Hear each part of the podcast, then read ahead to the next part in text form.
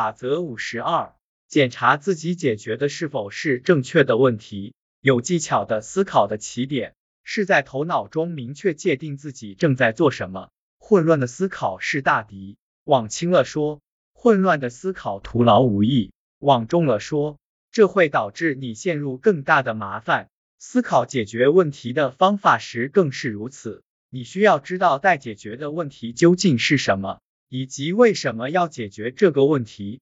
假设你正准备去度假，你已经把全家人的行李都装进了车里，你锁好了大门，准备启程。这时发生了一件让你极度沮丧的事，你发现车发动不起来了，你该怎么解决这个问题？等等，现在要解决的是哪个问题？我在这里看到了两个核心问题。一个是汽车无法启动，另一个是你本该身在别处。如果你认为自己应解决的是第一个问题，你就会拿出工具，打开引擎盖，或者打电话给修理厂。也许你能修好车，也许你发现修车需要的一个零件最快也要明天送到，于是你会给所有能修车的人打电话，给度假入住的打电话。将入住时间推迟到明天或者后天，然后把行李搬下汽车，出门购物，因为要出门度假，所以家里没有吃的了。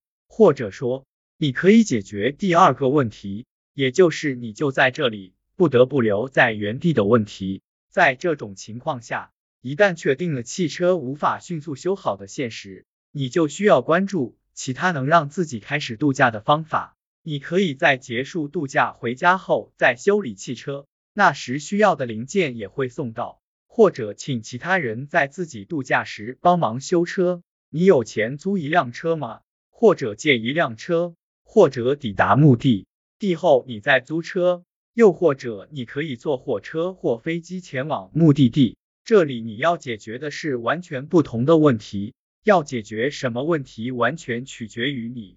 可如果不认真思考，你怎么确定自己解决的是正确的问题？很多问题都是以这种得更加混乱的一些令人沮丧的事或者小问题汇聚成了一个更大、更复杂的问题。获取有效解决方案的唯一办法，就是要明确的揭开每一个谜团，确定自己真正需要解决或者先要解决的是什么问题。解决了这些问题，至少能让其他一些问题迎刃而解，或者让你进入解决其他问题的更有利的境地。当面对的某个问题急需解决时，我们很容易就会失去上面所说的大局观。汽车出故障时，我们的本能是尽快修好车。